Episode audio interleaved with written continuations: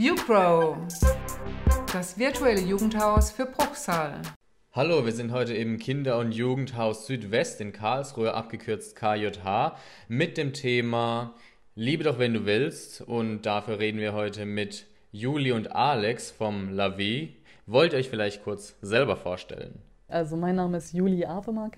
Ich bin ähm, 32, jetzt fast 33 Jahre, bin Sozialpädagogin und ähm, arbeite für den Stadtjugendausschuss e.V., der ist in Karlsruhe äh, der größte Jugendträger.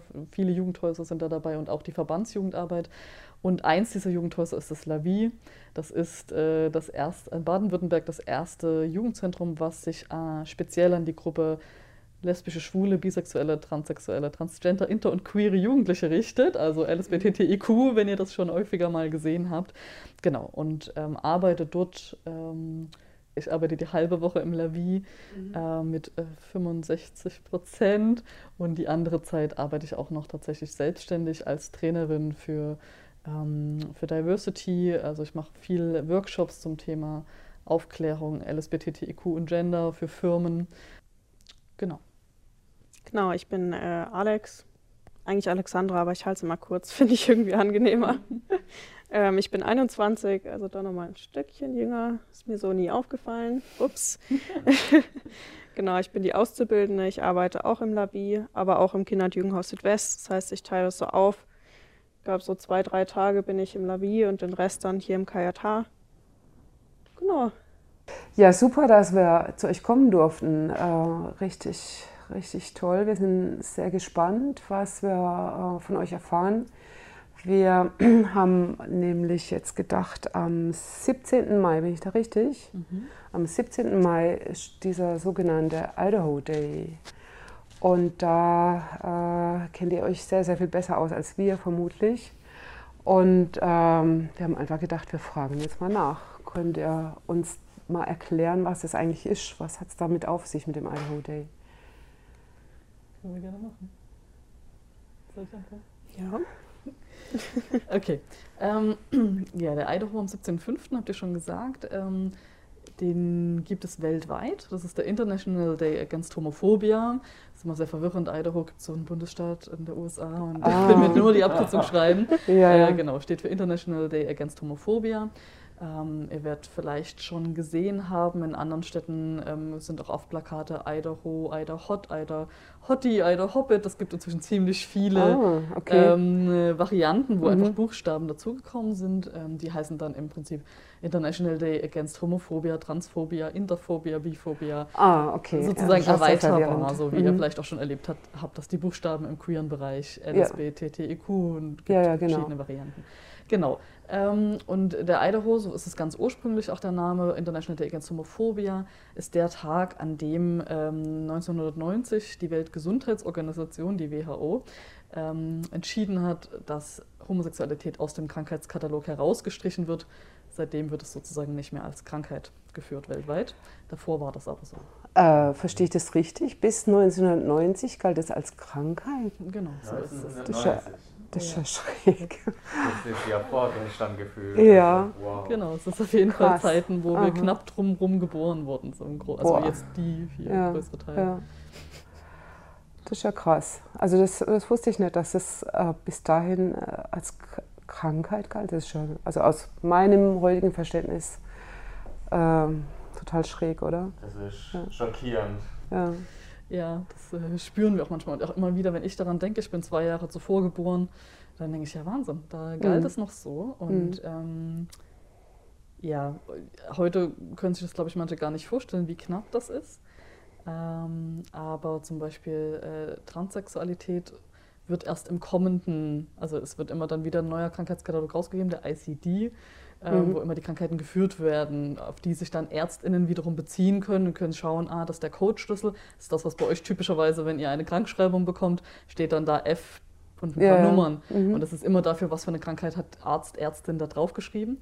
Und äh, auf Grundlage dessen kann die Krankenkasse damit arbeiten. Und Homosexualität gab es also da noch als Schlüssel. Und ähm, Transsexualität ist erst, also erst im folgenden Katalog wird es sozusagen auch als Krankheit rausgenommen. Das ist jetzt erst vor kurzem, vor einigen Monaten entschieden worden. Mhm. Das heißt, aktuell gilt Transsexualität noch als krank, tatsächlich? Genau. Also in Deutschland ist Boah. das so, wenn du hier ähm, brauchst du auch einen bestimmten Weg, den du gehen musst, um, um äh, also Sachen, die du ja auch brauchst, Hormone, Operationen, damit die Krankenkasse die auch unterstützt, wird vorher sozusagen das bescheinigt und es gibt dann die Aussage nach dem ICD-Schlüssel äh, Transsexualität noch als Krankheitsbegriff. Genau. Mhm. Ja, das habe ich schon mitgekriegt, äh, wenn ich mit, mit Menschen zu tun hatte, die ähm, auf dem Weg sind, zu, äh, zu, zu sagen, ich bin transsexuell und ähm, dann auch äh, sagen, ich will den, den Weg weitergehen, ich will das nicht äh, mit mir, nur mit mir rumtragen, ich will so leben. Und dann, ähm, äh, was das für eine, äh, eine mühsale, äh, mühsame Tour ist, bis man da überhaupt mal einen Arzt findet. Und äh, ich glaube, man muss ja, man muss ein Jahr Therapie machen, glaube ich, ne, bevor man überhaupt äh, in die Nähe kommt, mal äh, wirklich Hormon, äh, auch Hormone verschrieben zu kriegen. Äh, also gerade bei Jugendlichen habe ich jetzt mitgekriegt. Bei Erwachsenen ist es, glaube ich, schon ein bisschen, bisschen leichter, aber bei. Jugendlichen ist es enorm schwierig. Bei Erwachsenen der gleiche Weg. Ja? Oh. Mindestens ein Jahr Therapiebegleitung, äh, zwei Gutachten von Genau. äh, GutachterInnen von verschiedenen. Mhm. Und dann kann man Namen- und Personenstandsänderungen machen, dann kann man Mhm. Hormone verschrieben bekommen, braucht man auch mal eine endokrinologische Untersuchung vorher und Ja. dann geht das so Step by Step. Aber aktuell ist es noch so für alle gleich. Mhm. Ähm, aber es wird derzeit ja das Transsexuellengesetz überarbeitet mit der Hoffnung und Perspektive, dass bestimmte Dinge sich dann auch nochmal zumindest verbessern, Okay. werden. Ja. Ähm, also sind da zwei Sachen. So ein bisschen das eine, wie, wie sieht es medizinisch aus oder wie sieht, wie sieht die rechtliche und die gesetzliche Lage aus, die ähm, offizielle Anerkennung. Welchen Status hast, hast du sozusagen dem Gesetz oder äh, äh, auch immer? Und äh, ich, äh, unabhängig davon oder vielleicht damit zusammengehend, ist ja aber auch noch die Situation, wie geht es dir denn in der Gesellschaft damit? Oder? Genau. Hat sich da au- auch was verändert die letzten Jahre? Oder? Ich glaube schon, dass sich einiges bewegt hat, so, dass das die Akzeptanz höher ist, aber ich glaube, dass da immer noch, immer noch viel zu tun ist, so an Sichtbarkeit auch. Wa- Was, was würdest du dir da wünschen? Oder was? Also bezieht sich das auf Diskriminierung, was du jetzt meinst? Oder Schon auch, ja. also so in, im Sinne von, ja, ich habe da vorhin so ein Kärtchen gesehen von euch, so ein typischer Spruch, wie ich ihn auch äh, schon ganz, ganz oft gehört habe. Ne? Ähm, ich habe ja nichts gegen Schwule, aber. Ne? Aber. Genau, und dann kommen da oft so ganz krude ähm, Äußerungen hinterher. Ähm, ist es das, was du meinst? Da müsste sich noch einiges ändern. Auf jeden Fall. Also ich glaube, was so schwul-lesbisch angeht, tatsächlich sind wir schon auf einem guten Weg. Aber gerade was, was Transsexuelle angeht oder auch gerade Non-Binary, muss sich schon noch viel tun. Mhm. Ja. Weil das in der Gesellschaft einfach noch ein sehr veraltetes Bild ist, was einfach noch aufgebrochen werden muss und viel auch für die Sichtbarkeit gemacht werden muss, was jetzt natürlich auch super schwer ist in der Pandemiezeit, weil natürlich alles wegfällt. Genau. Mhm. Ja. Ähm, was, was denkst du mit, was hängt das zusammen? Ist das, also ich gehe mal andersrum ran.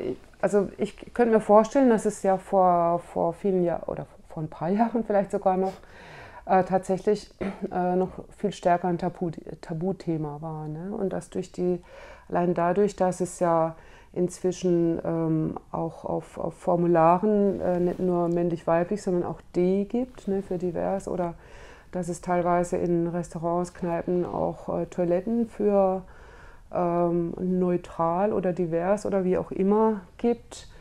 Ähm, also da glaube ich schon, hat sich so ein bisschen was getan oder man, man sieht jedenfalls häufiger, dass äh, nicht nur von männlich-weiblich ausgegangen wird. Aber äh, das ist vielleicht auch nur der Anfang oder erst ein Tropfen auf einen heißen Stein oder Äh, was würdet ihr euch wünschen oder was, was könntet ihr euch vorstellen? Wie, wie könnte es besser sein? Ist schön, wie wir uns mal so gegenseitig angucken. Das hört man ja dann zum Schluss nicht mehr. Ich glaube schon, dass es wirklich noch so ein Anfang ist. Wenn man darauf achtet, explizit fällt einem natürlich viel auf. Also ich merke das selber dann so im Alltag, wenn ich jetzt irgendwie was online bestelle und man muss dann angeben, äh, Herr, Frau, dann mhm. freue ich mich immer total, wenn irgendwie noch was anderes drin steht. Mhm. Und ähm, aber ich glaube, dass gerade bei so Formularen einfach noch super viel gemacht werden muss, mhm. weil mir das dann immer auffällt, irgendwie gerade eben wieder bei dem Beispiel online was bestellen, das fängt ja schon drauf an, wenn ich mir eine Pizza bestellen will.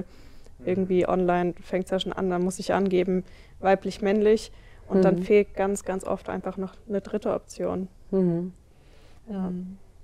Das, ähm, ich hatte jetzt ein total schönes Beispiel. Ich habe, ähm, es gibt eine ganz tolle Organisation, die heißt Pink Stinks. Äh, die macht deutschlandweit Aktionen und ganz viel Videos und hat jetzt gerade auch Schulhefte rausgegeben für ähm, genderbewusstere ähm, Lehreinheiten zum Beispiel, aber mhm. macht auch tolle Videos. Sie haben äh, was zu Germany's Next Topmodel gemacht, noch äh, was Alternatives, Not Heidi's Girl. Und äh, machen viel gegen okay. Sexismus und ja. Äh, dieses Pinkwashing und ähm, genau, so Werbung, die sehr geschlechtsbezogen auf männlich und weiblich ist. Und ich habe da eine Fördermitgliedschaft dieses Jahr äh, begonnen. Und ähm, im Formular für die Anmeldung gab es mehrere Optionen, also mindestens fünf, die ich aussuchen konnte. Es gab, glaube ich, auch also fast männlich, weiblich, ich denke auch divers oder einen ähnlichen Begriff und dann nochmal verschiedene andere.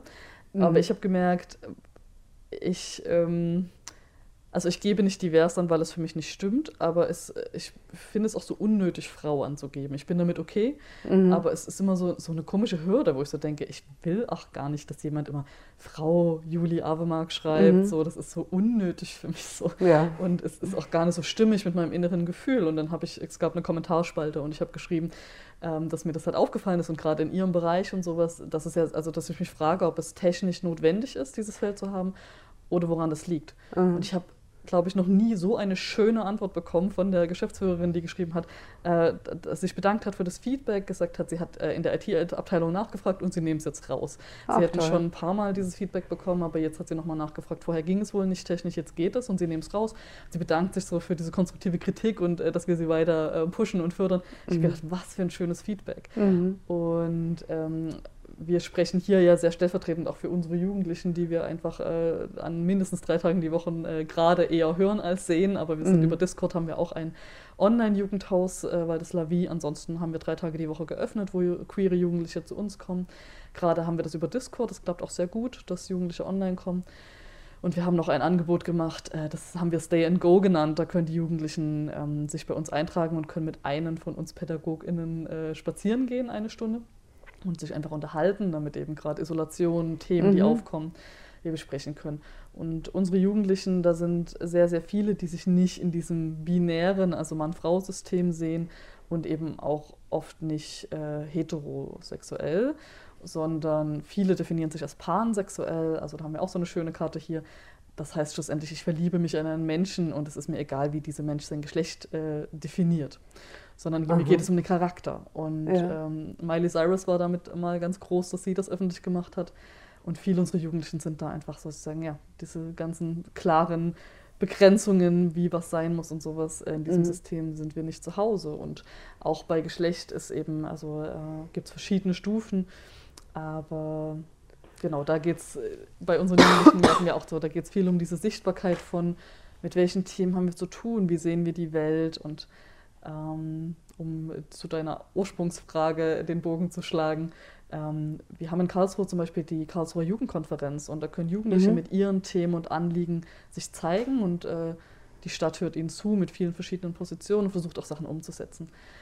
Und im ersten Jahr, wo wir geschaut haben, hm, was, was ist denn das Anliegen, da war so ganz lange dieses, okay, was brauchen wir denn? Und dann habe ich irgendwann gefragt, okay, ist denn für euch alles so gut, wie es ist? Und dann haben sie gesagt, nee, so ist es auch nicht. Und ihr größtes Anliegen war, dass Menschen sie sehen mit ihren Themen, dass sie sichtbar sind mit dem, was auch ein, ein queerer Lebensweg bedeutet. Denn er ist eben schlussendlich oft nicht einfach, gerade am Anfang mhm. nicht. Und äh, damals gab es eine, ähm, äh, Installations-, Kunstinstallationen, die sie geplant haben, mit so Koffern, in denen man gezeigt hat, was sieht man von außen an einem Menschen und was mhm. ist in diesem Koffer alles drin. Mhm. Und du kannst nach außen zum Beispiel der super dominante, wahnsinnig männlich wirkende Mensch sein und mhm. in dir drin ist da vielleicht eine ganz andere Welt. Ja. Aber so wie die Gesellschaft gerade ist, ist es so schwer, die nach außen zu tragen, weil es oft, oft damit einhergeht, dass es zum Beispiel dumme Sprüche gibt oder mhm. Ablehnung. Mhm. Und Angst vor Ablehnung ist ein großes Thema für queere Menschen insgesamt.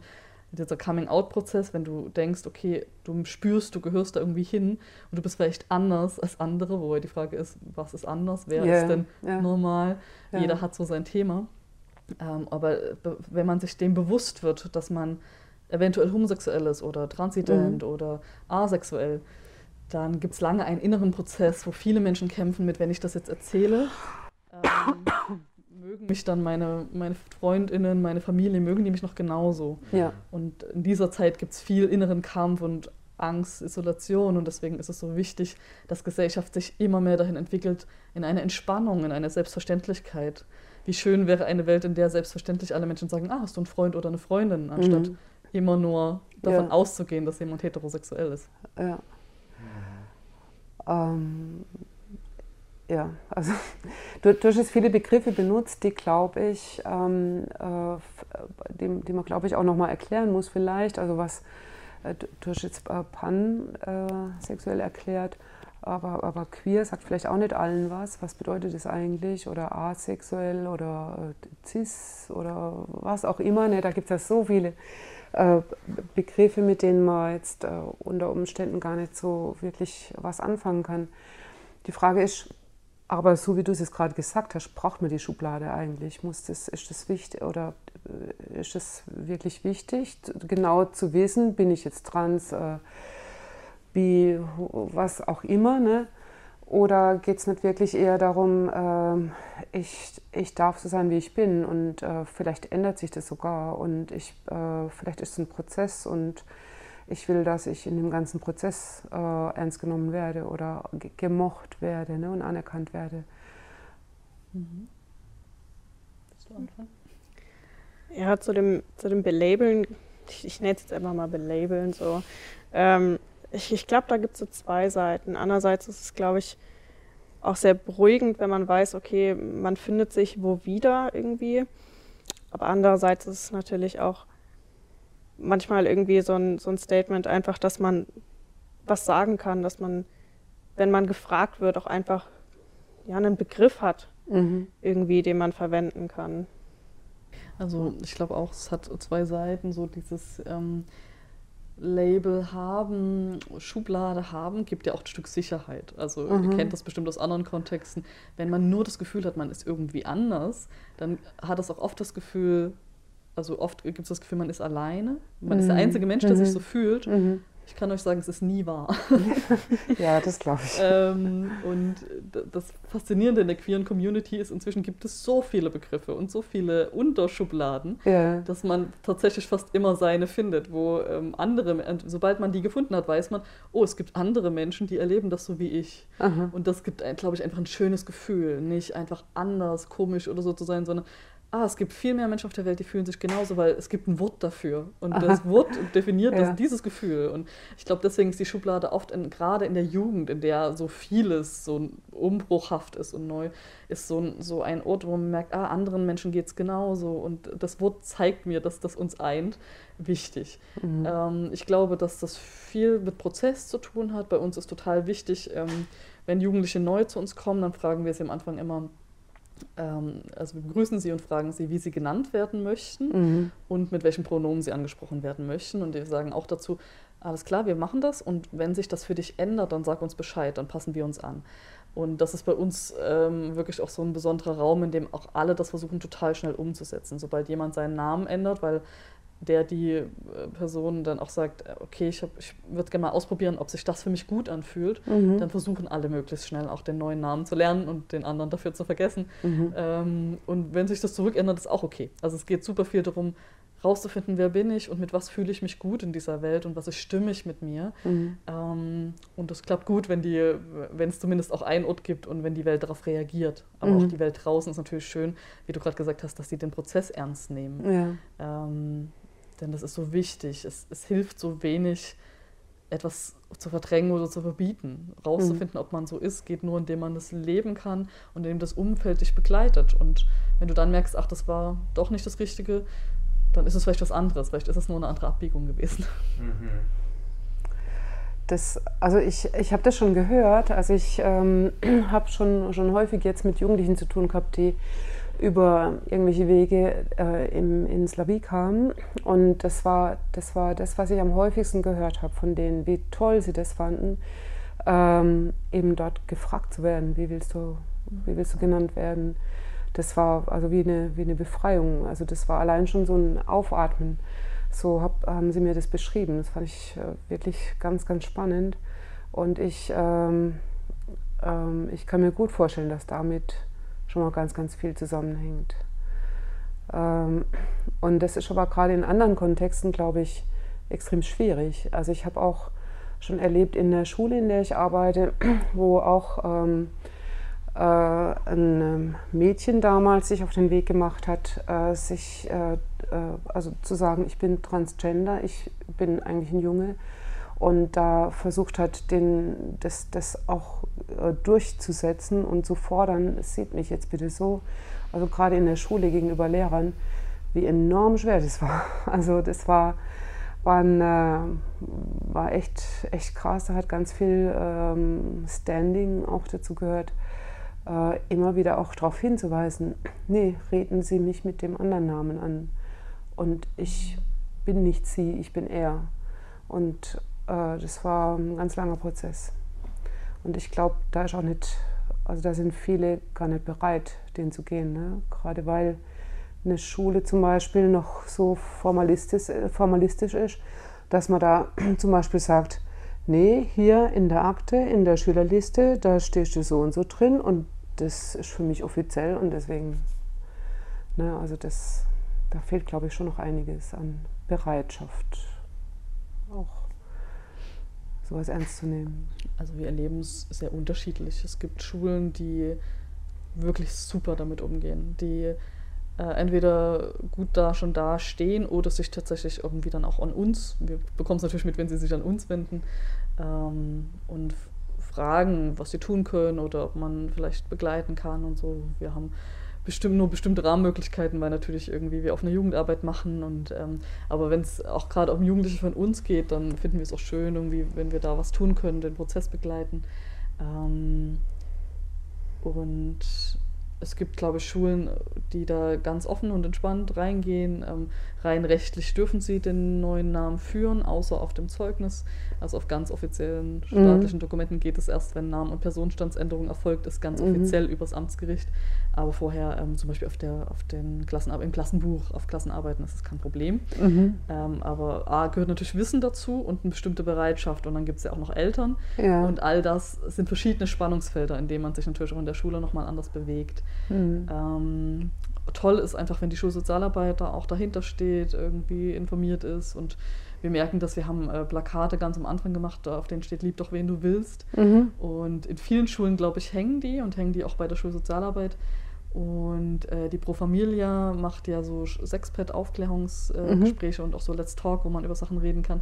Und die hat mir mal zurückgemeldet, ähm, dass seit unsere Plakate in den Schulen hängen, ähm, häufiger SchülerInnen kommen, die reinkommen und sagen, ich bin übrigens so wie da draußen auf dem Plakat. Und das hat mich so gefreut, weil ich gedacht habe, ah, ein, okay. ein kleines Statement in der Schule öffnet eine Tür, die so wichtig ist. Aha.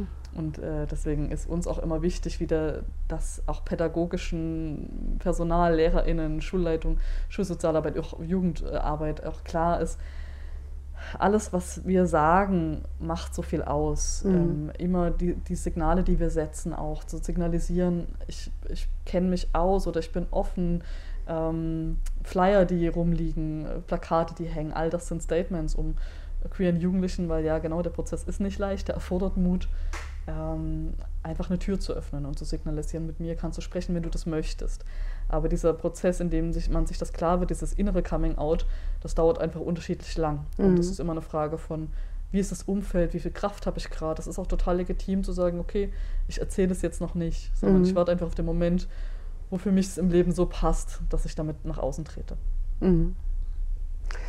ähm, vielleicht ist das jetzt eine richtig, eine richtig blöde Frage, aber ich stelle sie jetzt einfach mal.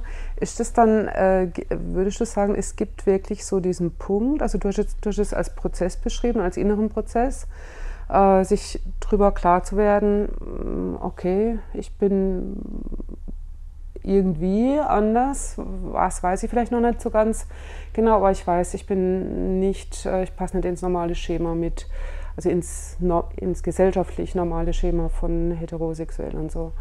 Und mein äh, offizielles Geschlecht, das passt irgendwie nicht zu mir.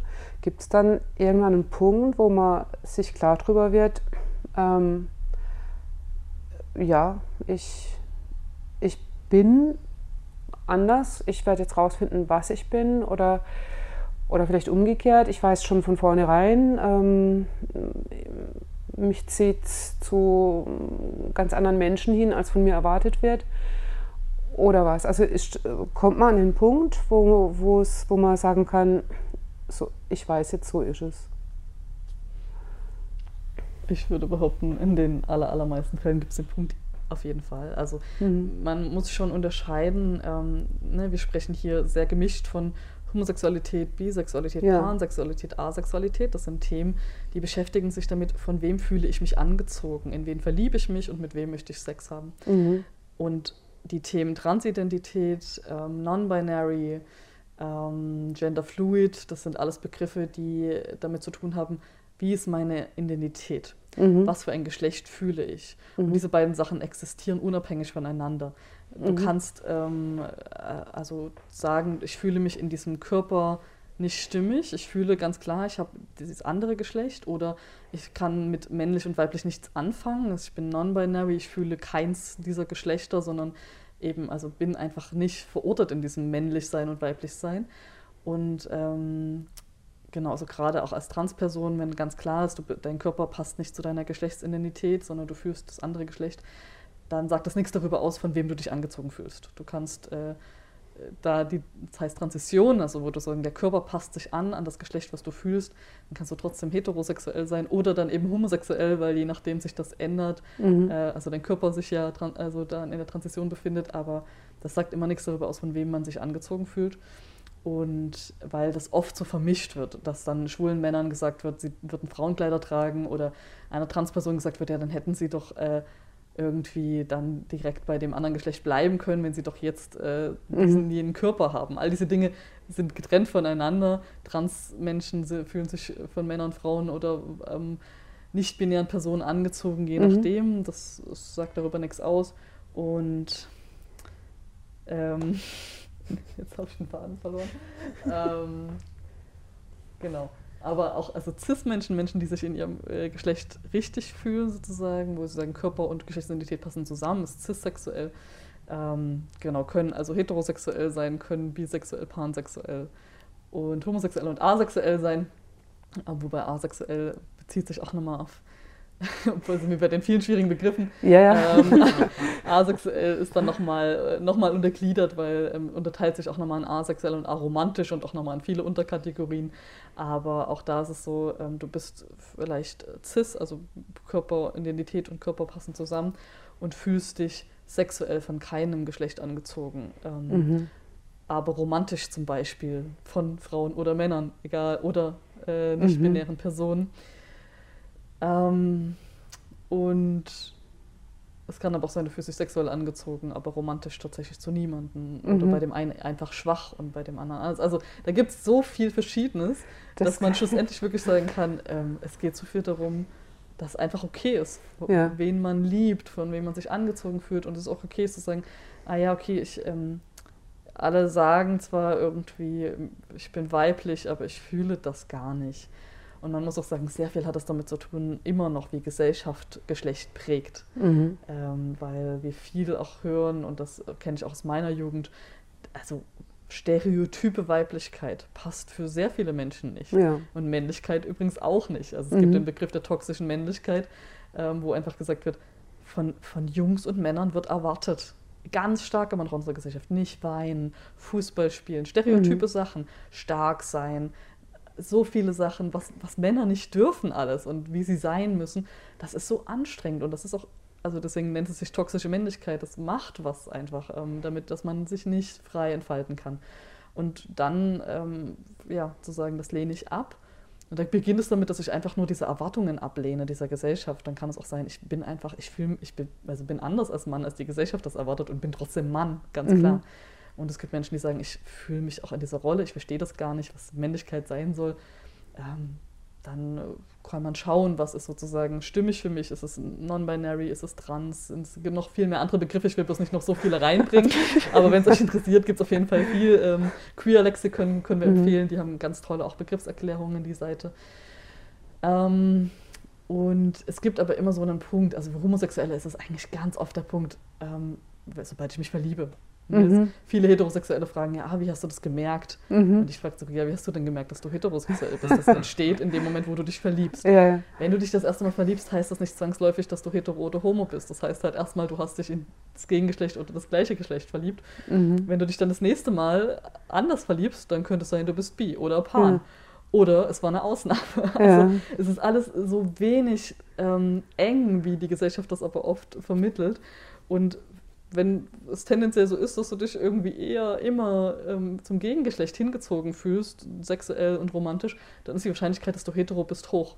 Mhm. Aber es kann ja sein, ähm, du lernst irgendwann mal ein Menschen im Leben kennen und dann verändert sich das. Mhm. Äh, und umgedreht kann es auch genauso sein. Es kann sein, du verliebst dich immer ins gleiche Geschlecht und zack, mit 40 verliebst du dich auf einmal ins Gegengeschlecht. Das alles mhm ist Leben, kann passieren, ähm, kommt darauf an, welche Menschen man trifft und in welcher Entwicklungsphase man auch gerade ist. Aber generell ist es eben so, daran merkst du es oft klar. Okay, sobald mhm. du dich ins gleiche Geschlecht verliebst, geht zumindest mal der Gedanke los. Bin ich vielleicht nicht hetero, sondern pan, bi, mhm. äh, homosexuell. Und bei Geschlechtsidentität ist es so, dass viele das schon sehr früh spüren. Mhm. Auch, dass sie, ähm, also oft auch im Kindesalter, sobald sie es verbalisieren können, sagen, das ist nicht stimmig für mich. Ich bin kein Junge oder kein Mädchen, das andere. Und da oft schon vehement sind. Dann geht es viel darum, wie Eltern damit umgehen, wie viel ja. Raum da ist. Und dann kommt ganz klein der Jugend, sobald die Pubertät losgeht. Dann gibt es einen ganz starken Prozess, wo du merkst, die anderen um dich rum, die sind da irgendwie voll stimmig mit und so. Und bei mir passt es nicht. Was mein Körper gerade macht, passt gar nicht dazu, wie ich mich mhm. fühle. Mhm. Und dann ist es so wertvoll, einfach in einen Prozess reingehen zu können und nicht sofort schon alles wissen zu müssen, sondern zu sagen, okay, was fühlt sich stimmig an? Mhm. Und dann spürt man, ob es immer mehr sicherer sich anfühlt, immer mehr passend zu einem, immer mehr klar. Und gerade beim Thema, ähm, also Geschlechtsidentität, Non-Binary, ist ganz klar, kann man für sich spüren und sagen, wenn man transident ist und dann tatsächlich bestimmte Prozesse mitmachen möchte, diese Hormone, OPs, über die wir schon gesprochen haben, dann ist es, wie wir auch schon gesagt haben, eh ein längerer Weg und mhm. ähm, ist auch in Deutschland eigentlich so, also richtig krasse Sachen gehen dann erst ab 16 oder 18 und solange kann man eben immer für sich gucken, passt das immer noch zu mir? Ist das mhm. das, was mhm. ich fühle? Fühlt sich das richtig an? Und man lernt, also gerade bei uns ja auch andere Transpersonen kennen, merkt, ist das mein Weg? Und irgendwann ist es, glaube ich, klar. Wobei gerade beim Thema Trans ähm, gibt es auch immer mal wieder so innere Struggle, also berichten uns viele Jugendliche, das nennt sich dann Gender Dysphoria, wo man immer mal wieder kurz auch so in Unsicherheiten gerät. Und da mhm. ist es mhm. so hilfreich, eine Community zu haben, wo ähm, andere mit einem drüber sprechen, die das kennen. Das hilft mhm. einfach sehr. So wie ich das jetzt verstehe, sieht das die Gesellschaft noch viel zu absolut. Entweder man ist so oder so, wobei auch ein längerer, es kann auch ein längerer Prozess sein. Und wenn man sich in diesem Prozess eben finden will, was wäre denn ein guter Tipp oder ein guter Ratschlag für den ganzen Weg? Weil die Person weiß vielleicht gar nicht, wie es sich entwickeln wird.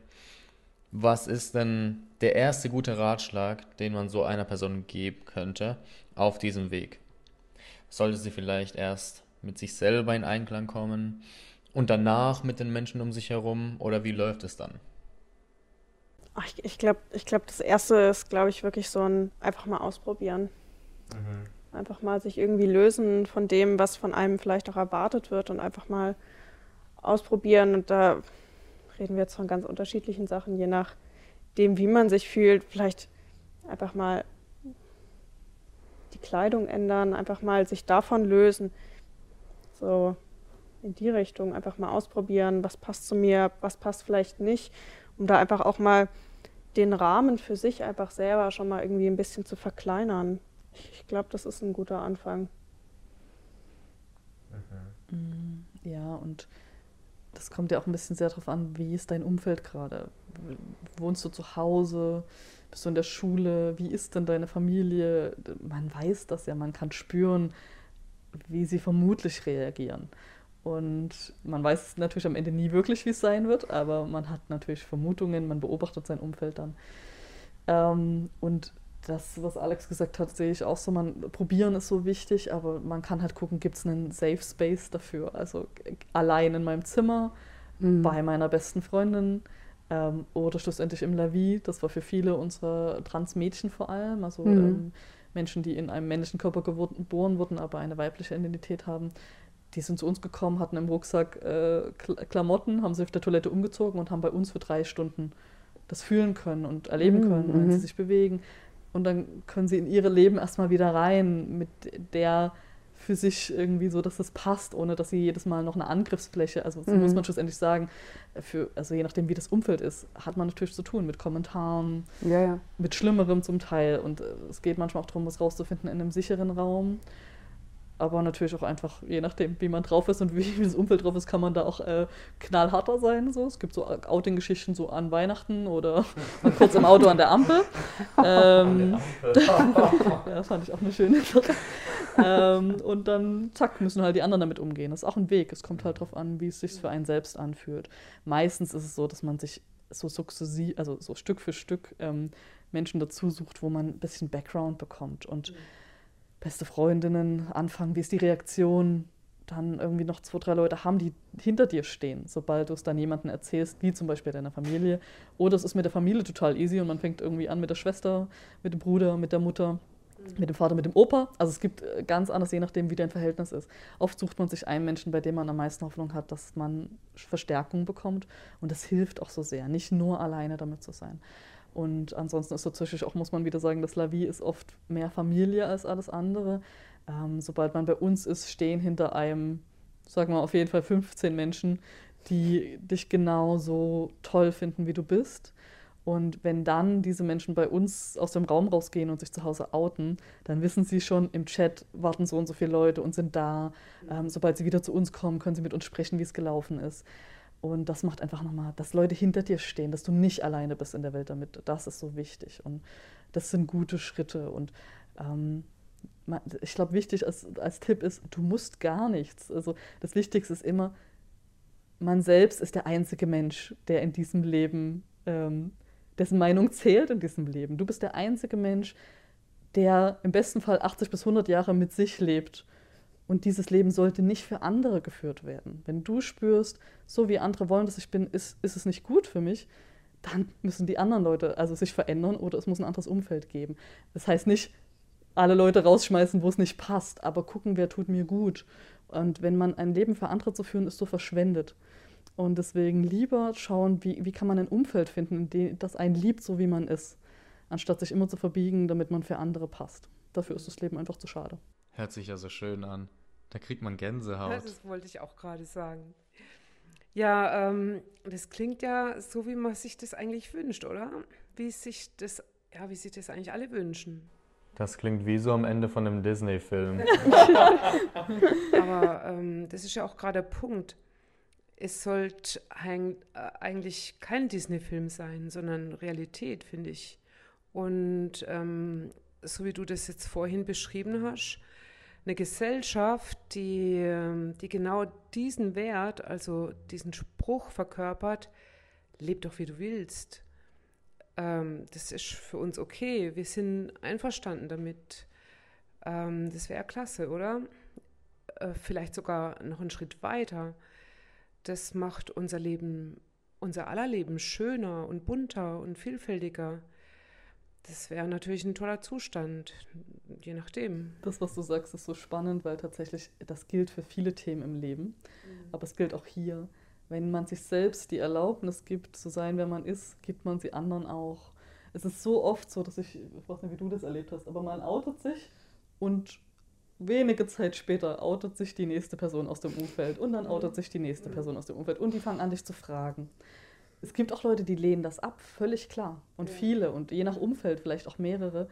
Aber wenn einer sich die Freiheit nimmt, zu sein, wer, wer er oder sie ist, dann gibt es anderen auch die Freiheit. Und das gilt auch mit diesem Disney-Leben. Sobald jemand sich die Frechheit nimmt, einfach ein glückliches Leben zu führen, erlaubt das auch anderen Menschen, das zu tun. Und ja. ähm, natürlich ruft das auch Widerstände hervor. So. Es ist oft nicht leicht, wenn jemand sich mehr Freiheit rauszunimmt, zu sein, wer man ist, weil dann muss man sich mit sich selber auf einmal auseinandersetzen, dass man vielleicht selber ein Leben für andere führt, dann kann es nicht sein, dass jemand anders auf einmal ein Leben führt, was Freude macht. So. Mhm. Aber ähm, genau, ich erlebe es jetzt ganz oft auch bei den Jugendlichen so. Dann ist eine Person, die das Thema Non-Binary reinbringt oder Trans und, oder Homosexualität und das öffnet Räume für andere, das ist spannend. Ich habe es oft so erlebt, so wirklich ist ganz spannend. Auch mein, selbst mein Kindergartenfreund, den ich dann irgendwie, der hat mich dann nach Jahren online mal wiedergefunden und ähm, fängt mir an zu erzählen, dass er sich jetzt irgendwie ganz überraschend in einen Mann verliebt hat und ich war total irritiert, so dieses, hey, jetzt, wir haben es erstmal wieder Kontakt und meint er das ernst, aber er hat es ernst gemeint. Ich habe ihm dann gesagt, was die, die ähm, Online-Treffpunkte sind und er hat ziemlich schnell einen Freund gefunden und war dann so damit glücklich. Und auch in der Schule, man findet sich so ein bisschen. Ähm, mhm. Und genau, als ich dann an dem Punkt war, wo ich mich geoutet habe, haben sich auch zwei meiner Freunde geoutet. Und man findet sein Umfeld schon. Sympathien sprechen da auch viel dafür. Wie war das bei dir? Ich weiß noch, im Freundeskreis war es eher gar nicht so viel. Ich, ich hatte einfach einen ziemlich äh, cis-hetero Freundeskreis, ich weiß auch nicht.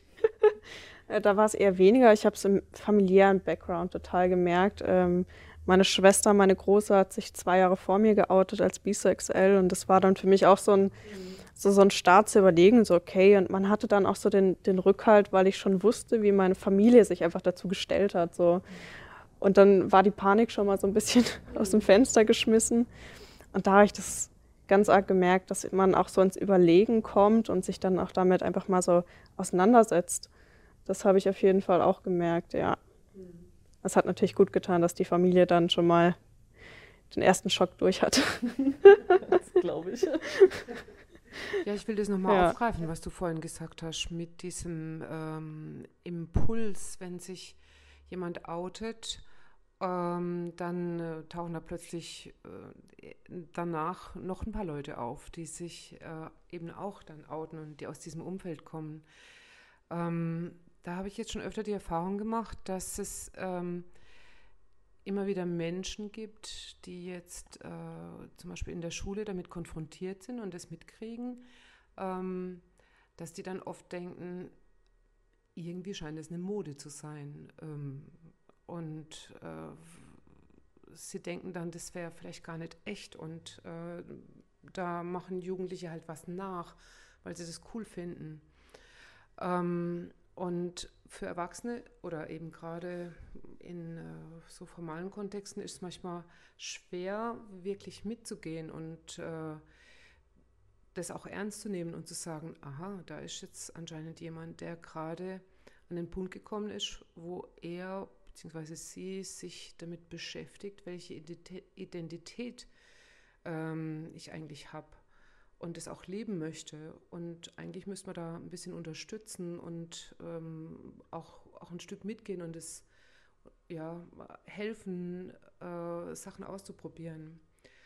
Aber stattdessen wird oft unterstellt, dass Jugendliche äh, ja eigentlich noch gar nicht wissen, wer sie sind und dass sie eher noch ihre Identität finden müssen und suchen müssen und ähm, dass sie äh, eigentlich nur so äh, eine Mode mitmachen und äh, irgend, irgendwelchem Gruppendruck unterliegen.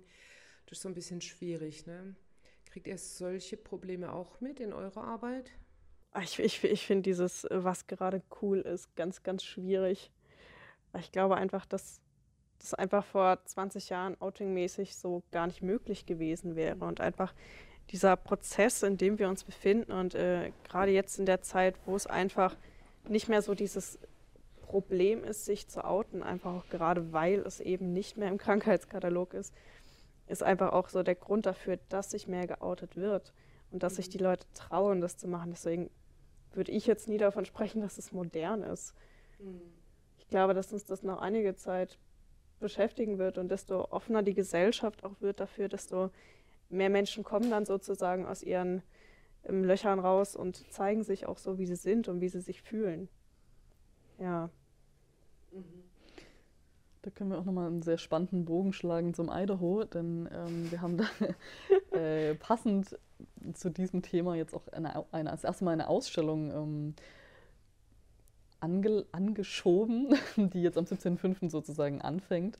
Und äh, wir haben uns genau dieses Thema ausgesucht, wie war denn Coming Out vor 1990, als es als Krankheit mhm. galt, und wie ist es heute. Mhm. Und haben dazu Menschen gesucht, die uns ihre Coming Out-Geschichte erzählen. Und die haben wir außerdem noch in unseren Partnerstädten. Also die Partnerstädte von Karlsruhe sind Krasnodar, Nancy und Nottingham, also mhm. Frankreich, England und Russland. Ähm, und haben die auch angefragt, die queeren Zentren. Ähm, und da haben wir jetzt ganz tolle Geschichten zurückbekommen. Und also wer die Chance hat, die sich in Karlsruhe anzuschauen, wir werden jetzt ab 17.05. die sozusagen ausstellen an verschiedenen Orten. Ähm, in, äh, direkt am Marktplatz für uns, total zentral, gibt es das Bücherbuffet. Äh, das ist eine Buchhandlung, eine ganz tolle, da kann man reingehen, da werden alle unsere Bilder ausgestellt sein. Das sogar mhm. bei Corona kann man reingehen. Ansonsten werden, das, äh, werden die Plakate am Lavi hier, am Jugendhaus Südwest, am Jubitz hängen und bestimmt noch weitere Orte dazukommen. Das werdet ihr alles online auch erfahren. Und wir werden auch eine Homepage dazu machen, dass auch Menschen, die weiter weg wohnen, das sehen können. Und ihr könnt dort wirklich wahnsinnig spannende Geschichten lesen über Coming Out, also homosexuelle Coming Out, tatsächlich lesbische und schwule, ähm, damals und heute in Deutschland, in England und in Russland. Und man sieht auch nochmal einfach die Unterschiede. Und das ist ganz viel das, was Alex gerade gesagt hat. Wie ist denn die Zeit gewesen? Was hat es mhm. damals gemacht, wenn man sich geoutet hat? Und auch nochmal, wie ist das in anderen Ländern? Auch mhm. das macht einen Riesenunterschied und zeigt aber dasselbe. Wenn die Gesellschaften, wenn das nicht, also wir gucken alle Netflix, so in fast jedem Format gibt es inzwischen eine queere Person. Das ist das, was wir uns gewünscht haben. Nicht, dass es nur einen Coming-out-Film gibt, sondern dass es total normal ist. Mhm. Also über 10 Prozent der Menschen sind nicht heterosexuell, äh, also 10 plus je nach Statistik. So. Mhm. Und dann ist es total normal, dass wenn es zehn Personen gibt, die in dieser Serie zu sehen sind, dass eine Person davon nicht heterosexuell ist. Und das macht Netflix zum Beispiel toll. Mindestens eine, oft sind sie ja auch mehr. Genau. Auf Netflix und so, ne? Also Disney Plus, alle diese Streaming-Dienste. Das hat mich gerade erinnert, deswegen unterbreche ich kurz. Mhm. War es ein Film, Love Simon, glaube ich? Ja. Äh, und da gibt es eine Serie auf Disney Plus, die rausgekommen ist. Die hieß, glaube ich, Love Victor. Und das ist einer, der geht danach auf die gleiche Schule, wie dieser Simon war. Und in dieser Serie geht es darum, wie er nicht damit klarkommt, dass diese Story von Simon an dieser Schule, an der er sich äh, damals geoutet hat, so, so schön ist oder es einfach so einfach klingt im Nachhinein. Und dann schreibt äh, Victor eben diesem, diesem Simon, dass es nicht wirklich so einfach ist und, und setzt sich dann selber mit diesem Thema auseinander. Und ich habe noch nicht weitergeschaut. Ich weiß nicht, was passiert, aber es ist wirklich interessant. Ich habe es ich hab's ganz gesehen. Ich werde jetzt aber nicht spoilern. Oh, ja, bitte nicht. Sehr gerne dürft ihr auch, wenn ihr nochmal einen Ausflug machen wollt, am 17.05. dazukommen, um ähm, 17 Uhr starten wir am Schlossplatz. Da gibt es bei uns so ein schönes großes Denkmal, den Karl-Friedrich-Denkmal vorm Schloss. Ähm, da treffen wir uns um 17 Uhr und gehen äh, als riesige Regenbogenflagge durch die Innenstadt. Wir werden einfach ganz viele Regenbogenflaggen hintereinander tragen, sodass dann auch die Abstände direkt mhm. vermittelt sind, wo wer die Flagge trägt und äh, werden als große Regenbogenflagge einmal durch die Innenstadt laufen von 17 bis 18 Uhr am 17.05., um ein sehr sichtbares Zeichen für queeres Leben zu setzen. Mhm. Ähm, denn so wie Alex vorhin schon gesagt hat, gerade in Corona-Zeiten, ähm, wo andere Themen so groß sind, werden solche Themen oft sehr klein gemacht und ja. als unwichtig und wird einfach ähm, noch mehr übersehen. Und die Isolation für, für queere Menschen ist noch mal größer, weil eben gerade auch bevor man mhm. sich outet und dann fehlt sowas wie das Lavi ähm, oder Treffpunkte oder andere queere Freunde zu treffen und in der Familie fühlt man sich vielleicht nicht so wohl. Das trifft auch ganz viele andere Menschen zu. Ja. Aber man merkt es einfach statistisch gesehen auch nochmal, dass Menschen, die da nochmal eine andere Einsamkeit einfach erfahren. Und deswegen sind Aktionen wie der Idaho uns so wichtig, dass sie gerade auch live stattfinden können. Natürlich mit Maske, natürlich mit Abstand. Aber dass wir einmal sichtbar sind, dass diese Themen auch genauso präsent sind, auch trotz Corona und wir einmal wieder erleben, wir sind viele, wir sind gemeinsam, wir freuen uns, uns zu sehen, auch wenn wir uns nicht umarmen dürfen. Mhm. Aber wir sind einmal zusammen an einem Ort und wir freuen uns bei euch, wenn ihr alle dazu kommt, äh, nehmt eure Busse oder Straßenbahn und äh, bringt alle mit. Ähm, genau, wenn wir viele sind, umso schöner, dass äh, die Welt das einmal wieder sieht. Vielen, vielen Dank für all eure Infos und auch den Tipp mit eurer Aktion jetzt am Ende. Ähm, für uns war es total spannend und interessant und wir kommen gerne wieder, vielleicht dann mit neuen Fragen. Und ja, für heute erstmal Dankeschön und Tschüss. YouGrow, das virtuelle Jugendhaus für Bruchsal.